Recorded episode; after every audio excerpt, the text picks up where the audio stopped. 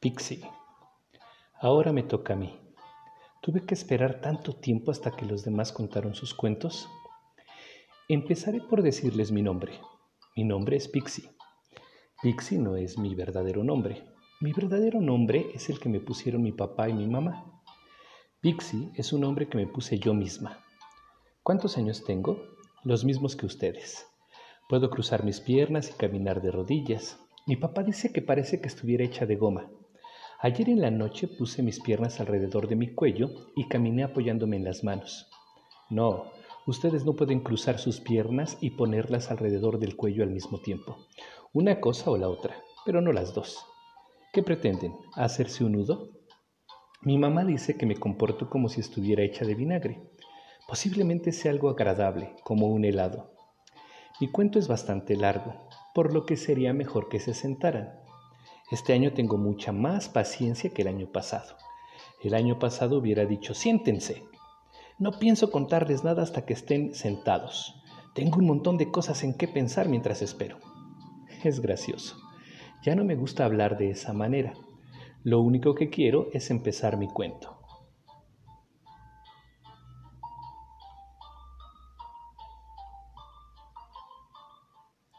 La razón por la que inventé esta historia es que todos los de mi salón teníamos que inventar una. Lo único que quiero contarles ahora es la historia de cómo fue hecha mi historia. En primer lugar, tenemos la historia y después viene la historia de cómo sucedió. Lo que quiero decir es que primero tuvo que suceder y que entonces después vino la historia. Por lo tanto, es la historia de lo que sucedió primero, es la historia de cómo sucedió. No teníamos idea que había que inventar una historia hasta que el señor Molinar nos habló de ir al zoológico. El señor Molinar es nuestro maestro. Tiene las orejas un poco hacia afuera, como las mías, pero yo puedo mover mis orejas y él no. No quiero decir que él no pueda mover mis orejas, quiero decir que no puede mover las suyas.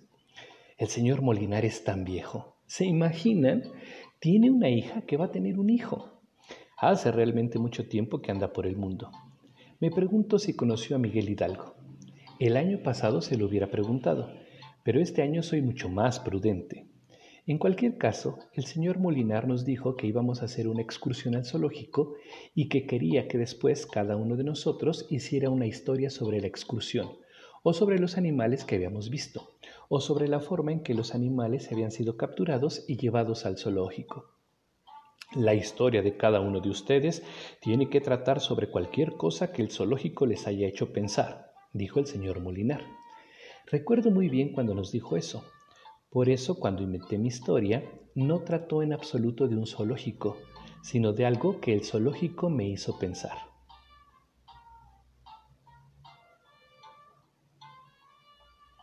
Cuando el señor Molinar nos habló de sus planes para hacer una excursión al zoológico, todos gritamos, ¡Bravo! ¡Genial! ¡Sensacional! Todos excepto Nico. Nico dijo, ¿a quién le puede gustar ir a un zoológico viejo? Y luego hizo una mueca tapándose la nariz con los dedos. Eso me puso loca, realmente loca. Le dije, Nico, te crees muy vivo, ¿no? ¿Cómo te crees que olerías tú si tuvieras que pasarte todo el día en una jaula? Lo único que hizo fue sacarme la lengua. Naturalmente le devolví el gesto, moviendo además mis manos con los dedos, pulgares apoyados en las sienes. Entonces me dijo que tenía chicle en el pelo, y eso no era cierto. Estoy segura de que me lo había quitado completamente. Hay cada gente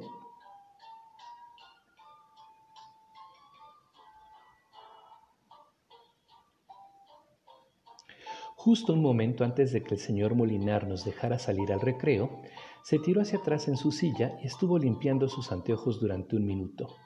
Luego dijo, sobre la excursión del zoológico, una cosa más. Hay algo que quiero que haga cada uno de ustedes. Quiero que cada uno guarde un secreto y no se lo diga a nadie. Señor Molinar, ¿ni siquiera a nuestra mejor amiga? le pregunté. Ni siquiera a tu mejor amiga, respondió. ¿Ni siquiera a usted? preguntó Nadia. Ni siquiera a mí, respondió el señor Molinar. Entonces Isabel se levantó para hablar. Isabel es a la que me refería antes cuando hablé de mi mejor amiga. Es mi mejor amiga. ¿Qué clase de secreto, señor Molinar? dijo. Quiero que cada uno de ustedes piense en algún animal, algún pájaro o algún reptil que sea su favorito, respondió. y esa será su criatura misteriosa. Cuando vayan por el zoológico con el resto de sus compañeros, tengan los ojos bien abiertos para encontrar a su criatura misteriosa. Y cuando la vean, piensen cómo podrían incluirla en la historia. Al día siguiente de la excursión, cuando volvamos a estar en clase, todos contaremos la historia de nuestras criaturas misteriosas. Estaba tan nerviosa porque no tuve que pensar cuál sería mi criatura misteriosa. Supe cuál sería inmediatamente y estaba segura de que a nadie más se le ocurriría la misma criatura. Casi no podía esperar a verla. Cuando empezamos a salir del aula en dirección al patio, pude escuchar a Tony cuchicheando con Katy e intentando averiguar cuál iba a ser su criatura misteriosa. Al bajar por las escaleras por la puerta de entrada, Isabel y yo llegamos a la misma conclusión, porque siempre íbamos de la mano como siempre vamos. No hablábamos porque las dos estábamos pensando. Estaba pensando en la suerte que tenía por tener una amiga que no intentaría arrancarme mi secreto. Quizás ella estaba pensando lo mismo, porque de pronto se paró y me abrazó y yo la abracé a ella, justo en el descanso de la escalera. Luego seguimos bajando hasta llegar al patio.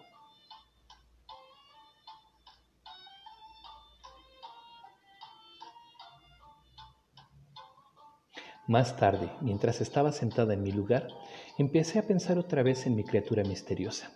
Isabel dice que pareciera que estaba soñando despierta. Fuera lo que fuera, el hecho es que mi barbilla estaba apoyada en mi mano y mi codo encima de la mesa. No sé cuánto tiempo estuve así, pero debió ser bastante. De pronto me di cuenta de que estaba en clase y entonces noté algo muy gracioso. ¿Saben qué? Mi brazo se había dormido. Todavía sigo sin entenderlo. Si yo estaba despierta, ¿cómo es posible que una parte de mí misma estuviera dormida? Seguro que estaba dormido, no podía utilizarlo, no era nada más que una cosa que estaba colgando de mi hombro. Ni siquiera podía sentirlo, tan solo un suave hormigueo. ¿Les pasó alguna vez a ustedes que se les durmiera el brazo? ¿No es muy extraño? Es como si ya no te perteneciera. ¿Cómo es posible que una parte de ti mismo no te pertenezca a ti? Todo tú eres tuyo. Pero ven, eso es lo que me tiene confundida. O mi cuerpo y yo somos lo mismo o no lo somos. Y si mi cuerpo y yo somos diferentes, entonces ¿quién soy yo? Esto empieza a sonar como si yo fuera una especie de criatura misteriosa. Después, cuando se lo estaba contando, Isabel me dijo, Pixie, te preocupas demasiado. Fíjate, no hay ningún problema. Tu cuerpo te pertenece y tú le perteneces a tu cuerpo. Claro, dije yo, pero me pertenezco yo a mi cuerpo de la misma manera que mi cuerpo me pertenece a mí.